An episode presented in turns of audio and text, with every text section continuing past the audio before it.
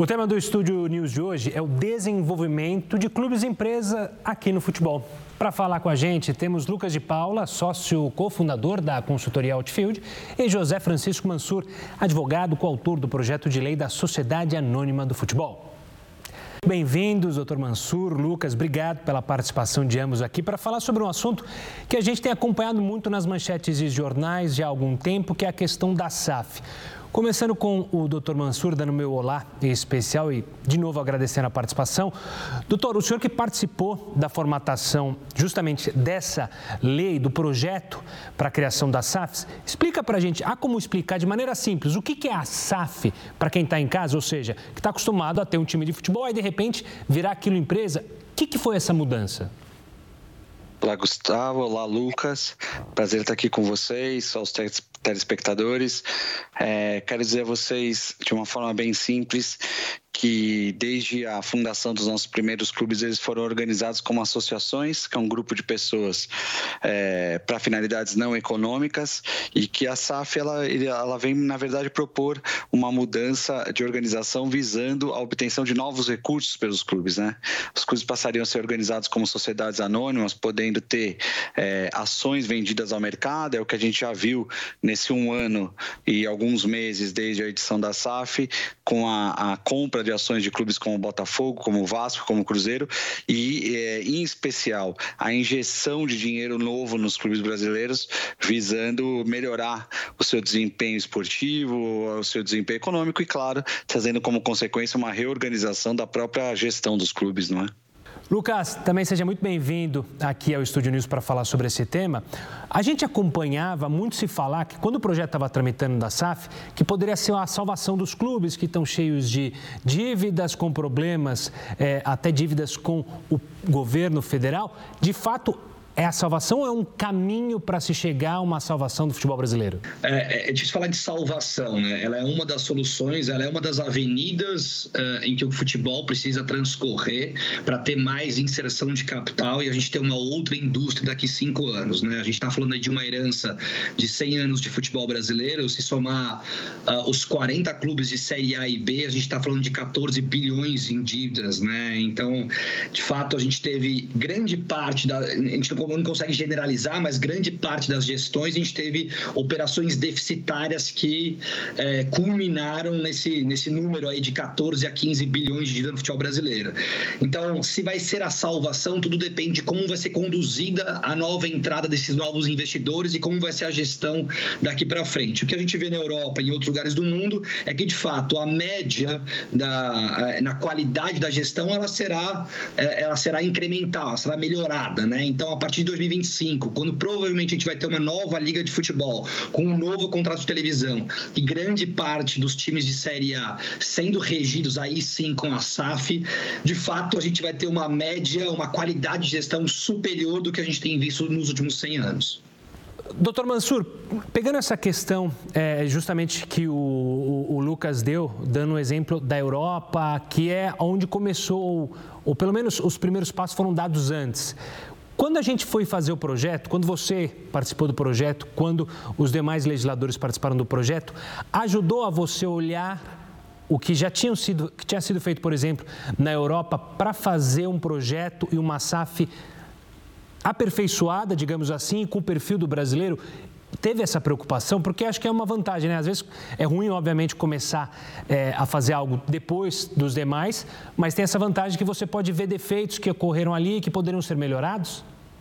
Sem dúvida. Ajudou muito. Nós procuramos olhar os exemplos do mundo inteiro, dos centros mais relevantes, e centros não tão relevantes que não estão na Europa, como Chile, Colômbia, aqui na América do Sul, onde já se trabalha, é, já, já existe uma possibilidade de adoção do regime empresarial.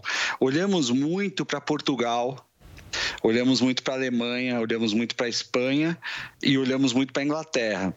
E em Portugal foi muito importante perceber os pontos da lei da SAD, que lá é a Sociedade Anônima Desportiva Portuguesa, que estavam causando conflitos, inclusive entre clubes e SAD, como no caso do Belenense.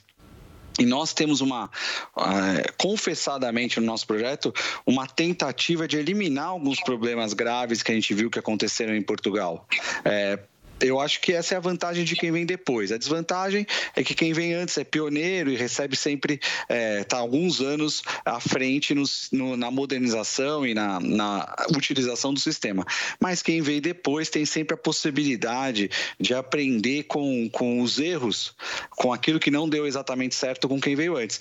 Costumo dizer em palestras, em aulas, que haverá um outro país que fará um modelo de sociedade anônima do futebol depois do Brasil e vai poder aprender com os nossos erros também, porque nós não temos de nenhuma forma a pretensão de ter feito algo perfeito, a prova de qualquer falha, é, nós não somos é, soberbos e pretensiosos a essa, a essa medida. Então, haverá uma ou outra situação da nossa lei da SAF brasileira que vai ser aperfeiçoada pelo próximo. E nós aqui, como temos um sistema legislativo muito dinâmico, vamos também poder sempre é, adequar aquilo que a gente viu que não deu certo, ou que a gente viu que em outros países que vieram depois funcionou melhor que aqui, para cumprir o objetivo, que na verdade é desenvolver esse segmento econômico. Pegar o futebol, que é algo tão importante na nossa cultura como nação, que é algo tão importante na, na construção da nossa sociedade, é, nós somos protagonistas no futebol mundial, e transformar efetivamente num segmento econômico que movimente dinheiro, que gere mais empregos do que já gera, que, que é, faça com que os nossos clubes ocupem um espaço de protagonistas como a seleção brasileira ocupa. Eu acho que esse é o objetivo. Lucas, algo que acho que pouca gente em casa sabe é, é que a SAF já há um, umas centenas de clubes, são mais de 100 clubes, que já são clubes empresa. Mas a primeira divisão, isso ainda está chegando agora. O doutor Mansur comentou sobre o Cruzeiro, Botafogo, há outros times em negociações, outros times já na primeira divisão que são clubes empresa. Na sua avaliação, o que, que se deve a essa demora para chegar justamente nos grandes, nas grandes equipes, que são justamente as que têm as maiores dívidas é, com a União? Há um pouco de receio, há um, uma questão cultural da torcida, de você não saber bem, nossa, alguém vai ser dono do meu time. Isso esbarra nos grandes clubes ainda? É uma perfeita pergunta, né? Acho que a gente costuma dizer que esse primeiro ciclo dos grandes clubes que efetivamente viraram SAF, aqui internamente a gente chama primeiro, o seu primeiro ciclo da sobrevivência, né?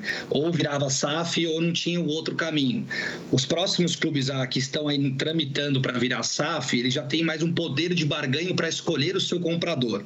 É claro que, em geral, grande parte dos clubes querem um maior valuation, isso é o maior preço do, do seu ativo, o maior preço do seu clube, por menor menor equity, por menor participação. A gente sabe que efetivamente isso não vai acontecer no curto prazo. Então a gente tem alguns roadshows, algumas rodadas para a escolha do seu, do seu principal parceiro um pouco mais longevas, porque você escolhe aí o casamento ideal. Não quer que não, não que ele exista. A gente está vendo aí o Bahia é, é, começando um novo casamento com, com o City, né, com o grupo City, que pode ser né, um, dos parceiros mais interessantes aí quando a gente pensa é, globalmente, mas de fato, quando a gente fala dos grandes clubes, a maior, uh, o maior obstáculo, a maior força que retarda a, a, a SAF é de fato o conselho desses próprios clubes, né? Então, quando você vira uma SAF, o conselho ali que é esses estatutários, eles ao longo do tempo vão perdendo poder interno, que é esses caras que regiam o clube nos últimos 100 anos. Então, o que a gente viu nesses três principais clubes que fizeram esse primeiro, esse primeiro ciclo da sobrevivência é que era a única alternativa, que nem mesmo esses conselhos iriam ser detratores da SAF. O que a gente está vendo agora é que esses conselhos, principalmente dos clubes grandes, vão postergar um pouco a entrada dos clubes grandes. É, existem várias teses, né? Que os, grandes, os clubes médios com boas dívidas, é, a gente também tem que desmitificar só um outro último ponto aqui, é que nem sempre só clubes com grandes dívidas virarão SAF. Né? Clubes com dívidas é, organizadas ou clubes saudáveis também poderão virar SAF. A inserção de capital ela terá outro destino, não necessariamente a equalização de dívidas. Ela pode ter um destino para cash-in, para investimento em, é, na parte esportiva. Você pode ter elencos mais fortes, pode ter uma melhor plataforma de sócio-torcedor, uma melhor plataforma de, de tiqueteira. Então, não necessariamente a SAF é o caminho dos clubes que estão em maus lençóis, mas ela pode ser uma boa alternativa para clubes médios virarem clubes gigantescos. Claro. O, o Mansur, doutor Mansur, o, o, Lucas falou justamente sobre esses conselheiros. Eu vou pegar os conselheiros e colocar também no balde os cartolas, diretores é, do futebol, que são os, obviamente, aqueles que provocaram as dívidas desses clubes e muitas vezes o que a gente vê é que eles não são punidos. Com a SAF, isso também pode ser uma melhor, ou seja, uma má administração é, de um grupo aqui no Brasil que provoque dívidas, pode é, pelo menos alguém ser punido? Porque no futebol a gente se acostumou a ver isso, né? O Cartola vinha, fazia promessas para a torcida, para os conselheiros, e aí não pagava mais jogador, não pagava o massagista, não pagava o roupeiro. Só que nunca acontecia nada com esse Cartola. Isso pode mudar justamente com a implantação da SAF? Pode, porque quando você está é, no regime das associações, você tem nove artigos do Código Civil para regulamentar sua atividade. Quando você vai para o regime da SAF, você tem os 35 artigos da lei da SAF e depois mais de uma centena de artigos da própria lei das sociedades anônimas, que é uma lei de 76 brasileira, já consagrada pela jurisprudência, aceita internacionalmente. E ali existem muitos. É, é, mecanismos de punição da má gestão, muito mais do que na associação.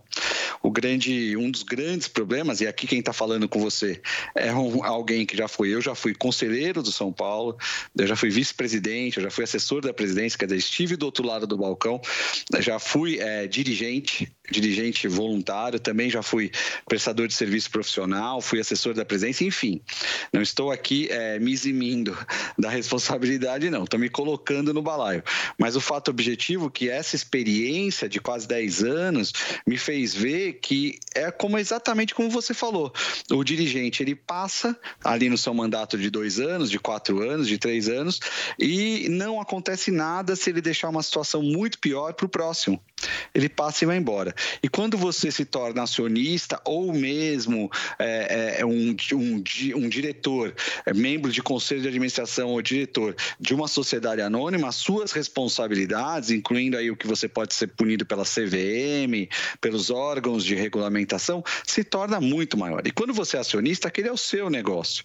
Aquilo passa a ter em você um dono, de modo que toda a sua vida profissional é, futura pode ser muito prejudicada se você não tiver um comportamento é, legítimo, lícito razoável na administração dessa companhia que é a SAF.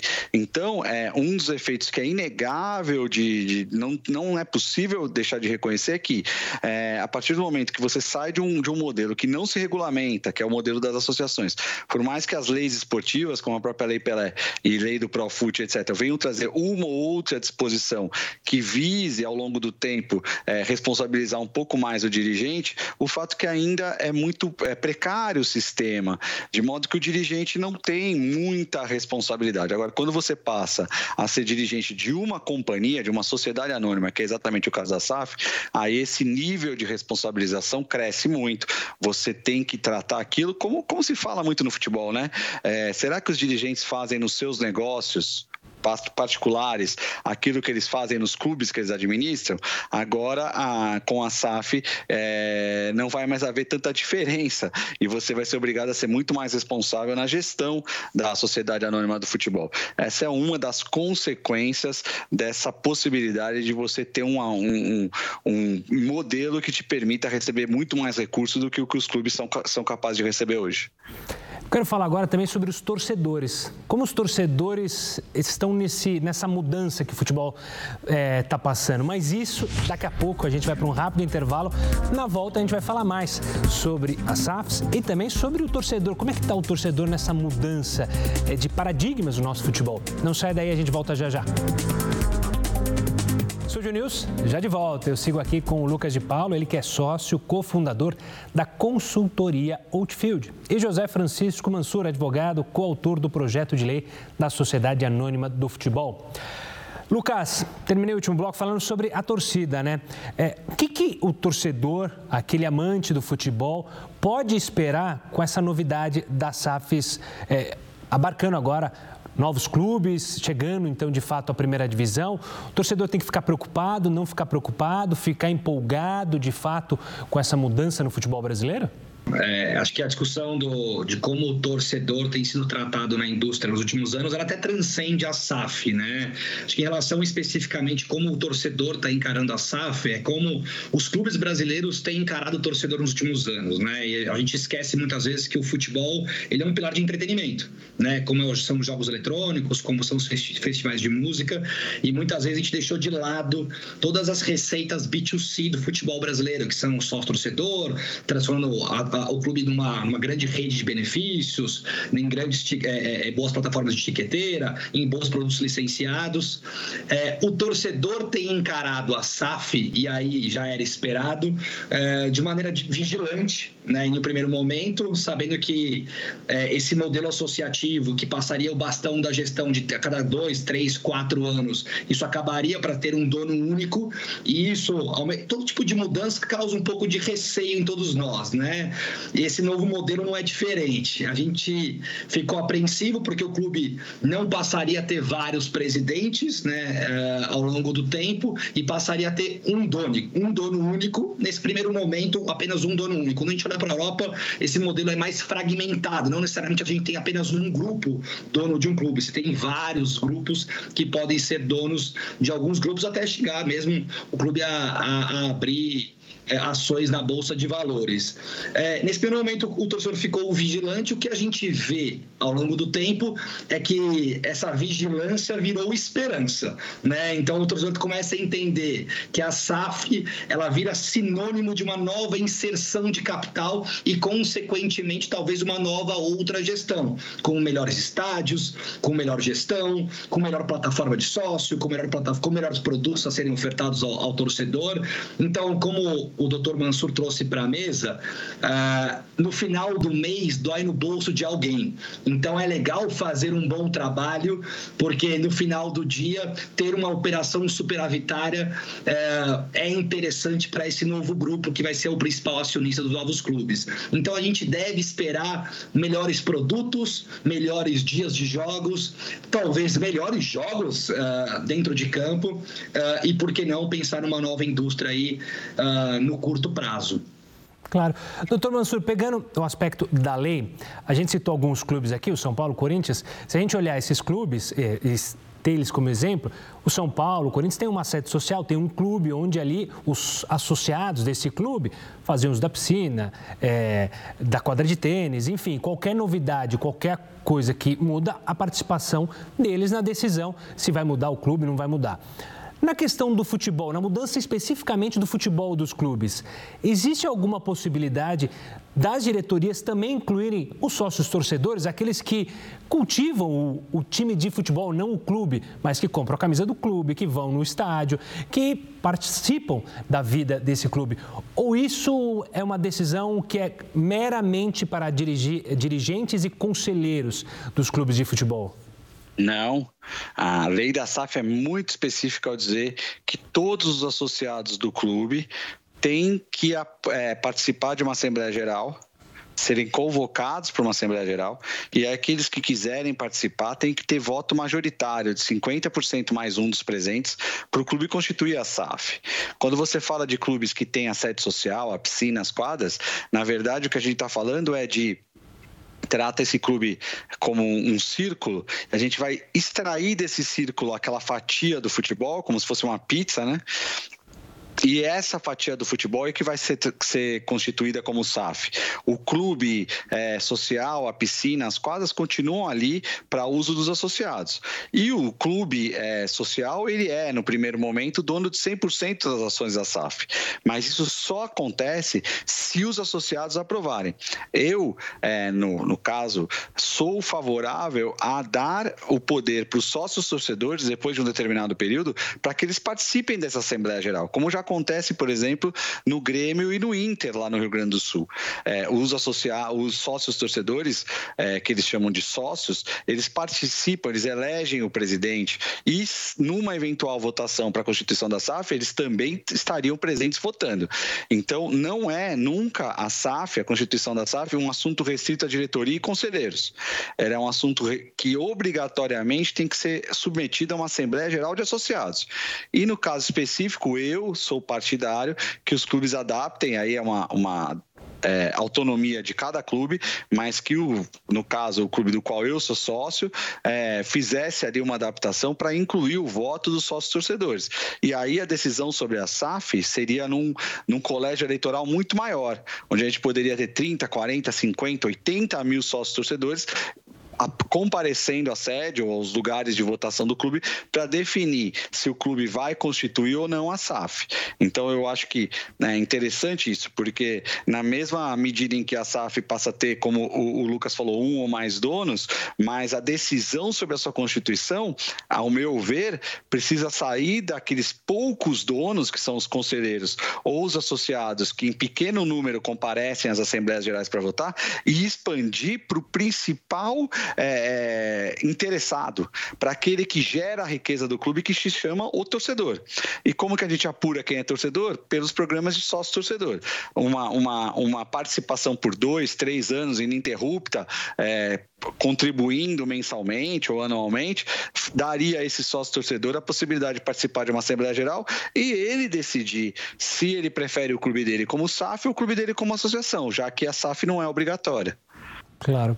Eu quero pegar um pouco do que a gente está falando para fazer uma pergunta para ambos. Eu quero ver a opinião de ambos, é, começando com o doutor Mansur nesse aspecto legal. É, e uma preocupação. Se ela pegar, e a SAF está pegando, a gente já tem visto né, grupos internacionais de olho no futebol brasileiro. Um estrangeiro pode ser dono de 100% das ações de um, uma SAF? Há empecilho legal para isso, doutor Mansur? E também quero ouvir do Lucas, como fica isso, né? É, essa internacionalização dos dirigentes, ou seja, você vai ter pessoas de outro mundo comandando algo que é tão caro a nós torcedores, né, que é o seu clube, meu clube de futebol que joga o Campeonato Brasileiro, ser comandado por um inglês, por um grupo americano. É, isso pode ser disruptivo, começando então a ouvir pela parte legal, primeiro doutor Mansur. Sob o ponto de vista da parte legal, a resposta à sua pergunta é sim. Mas é preciso chamar atenção para alguns pontos fundamentais. A associação que constituiu a SAF, os nossos clubes, se elas mantiverem um percentual de 10% das ações, se aplica uma regra que a gente introduziu na lei para proteger marca, nome, símbolos. Ou seja, as associações, ninguém poderia mudar o meu clube, a cor da camisa do meu clube, o símbolo do meu clube ou a sede do meu clube sem uma uma aprovação da associação a associação teria um poder de veto. Então, não é recomendável, em boa parte dos casos, que o clube abra mão de 100% das ações, mas que ele mantenha pelo menos esse percentual de 10%, para ter assento no conselho de administração e aí no acordo de acionistas definir quais vão ser os poderes do clube. É, mas nós temos 841 clubes no Brasil. Nós temos gigantes, nós temos clubes médios, nós temos clubes pequenos e clubes que praticamente hoje têm um quadro de 8, 10 pessoas que tocam. Esse quadro de 8, 10 pessoas que não tem torcida, que não tem é, nenhum envolvimento sobre o aspecto da tradição, ou do sentimento que envolve a relação da torcida com o clube, se esse pretender, ele pode vender 100% de ações para um estrangeiro. Nós quisemos fazer um projeto de lei que fosse liberal, no sentido de que não colocasse por lei as amarras, para que cada clube tivesse a autonomia e a flexibilidade de decidir o melhor modelo para ele. É, quando a gente pensa nos grandes clubes, e é claro que quando a gente está falando de SAF, a gente está pensando, é, o, o, o nosso telespectador está pensando no clube para qual ele torce, que é um clube que tem certamente milhões de torcedores, ele vai falar: eu não quero que alguém venha aqui e se torne 100% dono do meu clube. Então eu gostaria que meus dirigentes mantivessem ali um, um, um, um, controle de 40%. Existem clubes que estatutariamente, estatutariamente não podem repassar mais do que é, 50, é, 49 menos 50% menos uma ação. Então isso está no estatuto do clube. Então o clube nunca vai ser minoritário. Existem outros, como aconteceu no caso do Cruzeiro do Botafogo, que transferiram 90% das ações da SAF. O Vasco transferiu algo em torno de 70%. Então cada clube vai encontrar o seu modelo. Nós não quisemos criar uma lei, para eu te dar um exemplo, na Alemanha a regra dos 50% mais um é obrigatória, por lei. O clube tem sempre que ter 50% mais um. Nós, como temos 841 clubes no Brasil, não quisemos invadir a esfera da autonomia do clube de decidir se ele quer vender 10% das ações, 50% das ações, 60% ou 90% ou 100%. Mas é importante ressalvar, no caso dos clubes grandes, tradicionais, com as camisas, é, que, que tem um, um contingente grande de torcedores, que tem uma tradição quase centenária, como o Lucas falou, a gente tem uma preservação, se você mantiver 10% dessas ações, você tem a possibilidade de vetar mudança de nome, mudança de cor, mudança de símbolo, mudança de sede. Então, é, cada, cada como diz é, professor Ayub, que também é outro estudioso, cada clube tem que encontrar o manequim que te veste melhor. Sim. E aí Lucas, decidir. Ah, perdão, doutor. Lucas, queria ouvir essa opinião, porque o doutor Mansur colocou pontos que me, me refrescaram a memória de situações que aconteceram em clubes europeus quando foram vendidos para magnatas, milionários de outros países e houve ali protestos dos torcedores e, em contrapartida, também tivemos momentos em que torcedores vibravam quando o seu time era vendido para um magnata que ia injetar milhões é, de dólares. Mas fica a preocupação, né?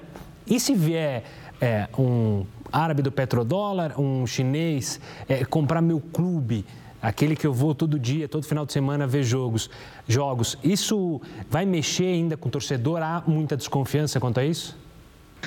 Preocupa, né? E, e, por isso que é tão importante essa diligência, a gente ficar atento de quem são esses novos compradores. Eu vou seguir o relator do Dr. Mansur em toda, toda a explanação dele, eu concordo, inclusive a lei muito bem escrita, é, ela, ela deixa clara essa liberdade do clube achar a sua própria avenida. Né? Ele citou muito bem citado a, a própria Bundesliga, o campeonato alemão, que, que garante ainda 51% aí na autonomia dentro dos clubes. E isso, se fosse feito no Brasil, provavelmente a gente dificultaria a inserção de capital. Dificilmente um novo investidor colocaria ali 700, 800 milhões de reais e não teria autonomia né, na gestão, até porque a gente não tem boas práticas aí nos últimos 100 anos.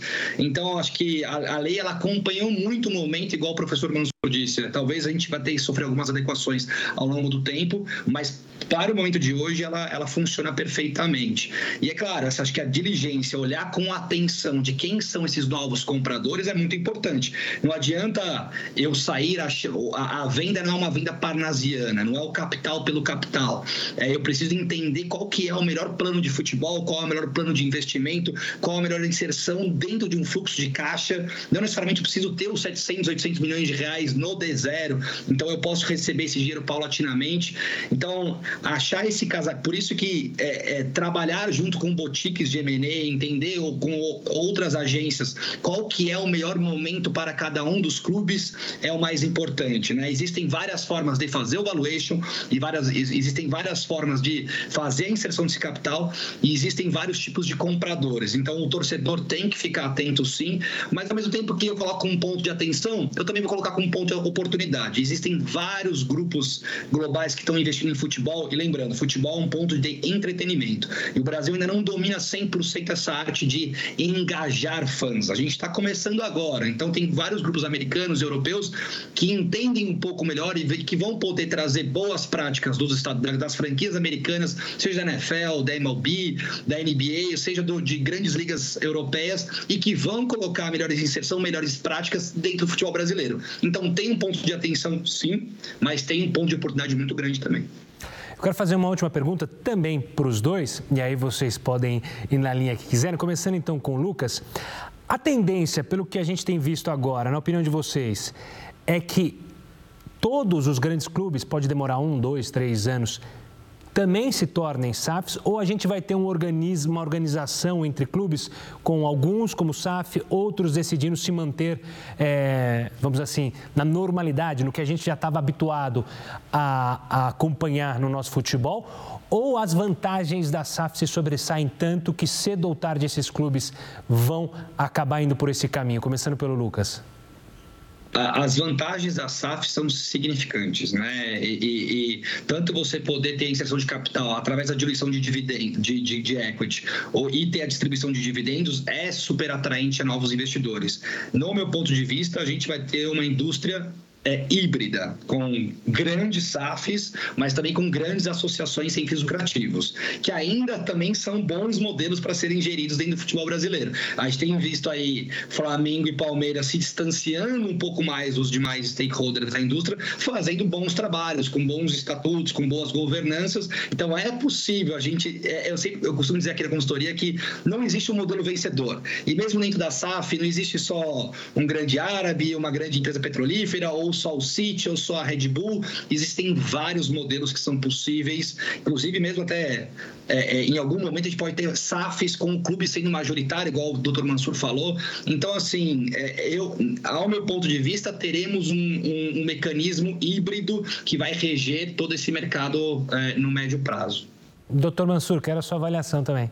Eu concordo com o Lucas. Acho que o Lucas apontou muito bem é, e observou a, o que a gente pensava no momento que a gente começou a trabalhar com isso, que foi em 2015. É, nós não criamos a lei da SAF, ela não é obrigatória, exatamente porque a gente acredita que não é um modelo para todos. É, é um modelo para aqueles que tiverem algumas condições específicas para adotar o modelo. Nós, é, desde 2015, é, ficamos muito espantados como a SAF se, se, incorporou ao vocabulário do noticiário, graças a muito à cobertura da imprensa, que conseguiu é, transmitir ao público do futebol o que isso significa na prática. E, e hoje SAF é um, é um termo comum na boca do torcedor, ali na discussão do dia seguinte do jogo. É, a gente também está muito espantado com as adesões que a gente teve até hoje, com um pouco mais. A gente esperava muito menos adesões. É, a gente já tem 30 clubes que percorreram todo o caminho, inclusive na junta comercial. E se a gente for somar com quem está discutindo o SAF, a gente tem mais de 100 clubes discutindo no Conselho Deliberativo ou na Assembleia Geral de Associados. E, e, e, falando, clubes que a gente nunca imaginou que fossem aceitar a SAF, até pela questão cultural que você mesmo colocou, e que hoje já são SAFs constituídas ou estão discutindo. Mas não é, é a gente vai ter SAFs muito bem sucedidas e a gente pode continuar tendo associações bem sucedidas na gestão. Eu, eu particularmente, acredito que a associação tem um teto na hora do recebimento de recursos que a SAF não tem. Mas isso não significa que eu acredite que seja o melhor modelo para todos os 841 clubes do Brasil a adoção da SAF. Não, haverá aqueles que vão continuar é, organizados como associações e, e, e com, seu, com sua coletividade satisfeita com a gestão, com os resultados esportivos. Haverá outros que vão usar a SAF, sendo por é, emergências financeiras, sendo por pretenderem atingir um outro patamar, uma outra prateleira dentro do futebol brasileiro e mundial e mundial. Como cito aqui o caso do Flamengo, que eu entendo que o Flamengo, uma vez organizado como companhia, ele se tornará um protagonista mundial do futebol pelo tamanho da sua torcida, pela potência que é o clube de regatas do Flamengo no futebol e nos outros esportes. Então, eu, eu faço minhas as palavras do Lucas. Eu acho que o modelo da SAF não foi feito para obrigar todo mundo a ser SAF, mas ele foi uma alternativa. E ele também, como você colocou, não é uma varinha mágica. Você cria a SAF e todos os problemas do clube estão resolvidos. Não. Ela é uma alternativa, um instrumento para você obter um, uh, novos recursos para o seu clube e, a partir disso, mudando os modelos de gestão gestão interna, é, melhorar a sua gestão e o desenvolvimento da, da prática do futebol profissional. Mas não é para todos, é, no sentido não de elitizar, no sentido de que haverá clubes, inclusive clubes importantíssimos, que vão dizer: não, eu me sinto bem, é, a minha coletividade se sente bem no modelo associativo e permanecerá. E, e, isso é absolutamente natural. E haverá outros que vão dizer: não, eu consegui realmente me desenvolver mais do que nas últimas décadas, como SAF. Então, é, é, como eu disse, é um modelo liberalizante, naquele que não, não obriga ninguém a constituir, mas que dá uma alternativa para quem quiser é, adotar o modelo modelo das companhias como uma forma de é, melhorar tanto o desempenho técnico quanto o desempenho econômico e a relação com seus torcedores. Tá certo. Infelizmente, o nosso tempo acabou. Queria agradecer demais a participação de ambos. Doutor Mansur, obrigado e até uma próxima. Eu que te agradeço, fiquei muito feliz de estar aqui, agradeço aos telespectadores, agradeço ao Lucas pela oportunidade de estar aqui dividindo esse espaço com ele, aprendi bastante. É, quero deixar um grande abraço a, a todas e todos e dizer que foi mais uma vez um debate muito rico. Lucas, obrigado também pela participação, todo sucesso e que a gente possa ah, retomar esse assunto mais para frente, analisando ah, os pontos positivos que a SAF espero que traga ao nosso futebol brasileiro. Lucas, obrigado mesmo. Eu que agradeço. Mais uma vez, obrigado por dividir aí o espaço com o Dr. Mansur. É sempre um prazer. O Estúdio News de hoje fica por aqui. Eu conversei com o Lucas de Paula, sócio cofundador da consultoria Outfield, e José Francisco Mansur, advogado coautor do projeto de lei da Sociedade Anônima do Futebol. Você já pode acompanhar essa entrevista lá no nosso canal no YouTube, no Play Plus e também pelo nosso podcast disponível no Spotify, no Deezer. E eu espero você no próximo programa. Tchau, tchau.